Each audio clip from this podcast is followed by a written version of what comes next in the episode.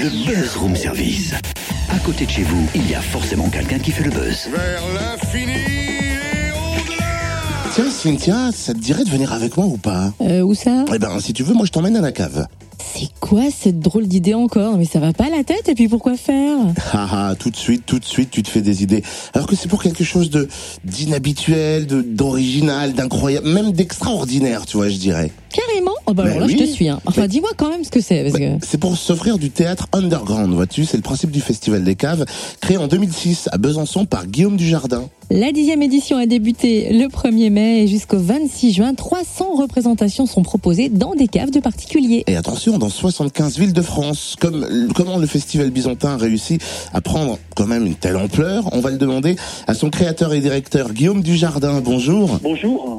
Alors on va tenter de percer les mystères du festival et découvrir sa clé de voûte, car qui dit festival dit mise en lumière. Pourquoi avoir choisi de mettre en lumière ce lieu sombre qu'est la cave?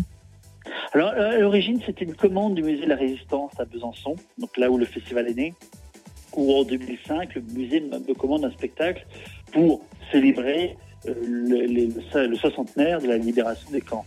Et je propose d'adapter un texte qui s'appelle- Le journal de Klemperer, et je dis à la patronne du musée à l'époque, il serait intéressant de jouer le spectacle non pas dans une salle, dans un rapport scène salle classique, mais dans une cave, et en particulier des caves où avaient été cachés des juifs et des résistants pendant la guerre.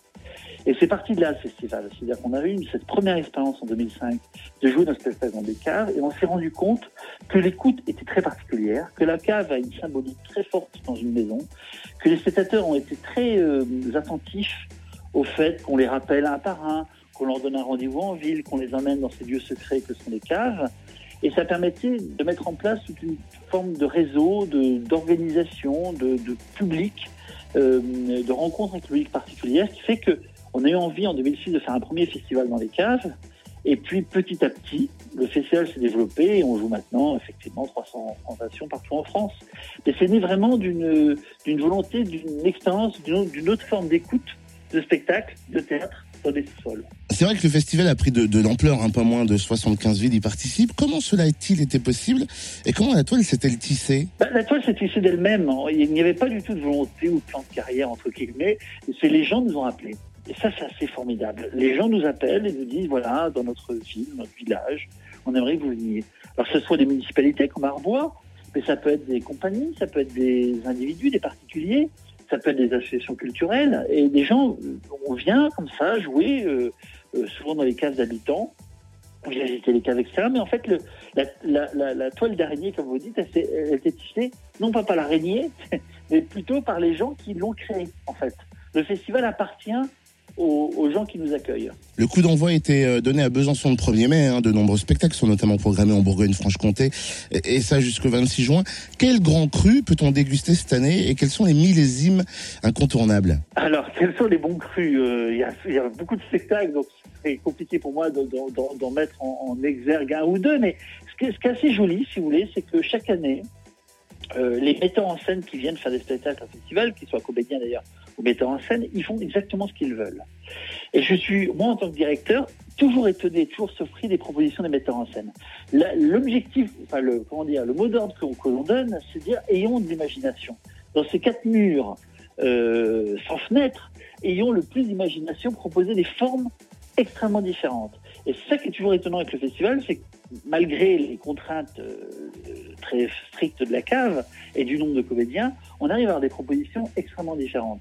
Et ça, ça c'est, ça c'est joli. Donc il y a à la fois des spectacles musicaux, comme Amour de loin, on voudrait revivre, un spectacle extrêmement ludique, euh, euh, où on entend comme ça, dans Amour de loin par exemple, euh, des, des, une rencontre euh, épistolaire amoureuse en chanson entre, entre, entre deux comédiens chanteurs. Donc à la fois des spectacles comme ça, je veux dire musicaux, puis un spectacle euh, euh, plus, plus sérieux, plus, plus euh, euh, comment dire, euh, euh, qui demande de la réflexion de la part des spectateurs. Donc vous voyez, on a des formes extrêmement différentes et en fonction de ce que veulent entendre les gens, ils peuvent trouver des, des choses à entendre au festival. Alors permettez une question, mais sans aucune offense, des spectacles comme Enfer, Apocalypsis, Toussaint, dans des caves, ça fait un peu froid dans le dos, ce n'est pas un peu glauque?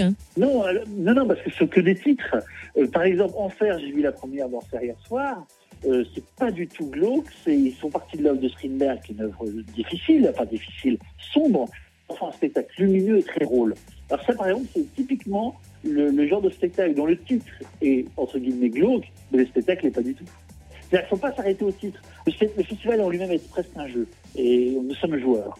Et même les titres, entre guillemets, qui font peur, je suis persuadé qu'entre les spectateurs, qui ont envie, en tout cas, de se faire peur un petit peu. Merci en tout cas, Monsieur Dujardin. Dégustation théâtrale donc en cave jusqu'au 26 juin. Le programme complet sur le www.festivaldecave.fr. Alors en pratique, vous réservez votre soirée hein, au 03 63 35 71 04 03 63 35 71 04 et vous serez recontacté la veille du spectacle pour découvrir le lieu de la représentation tenue secret jusqu'à là. C'est pas mal comme principe, j'aime bien.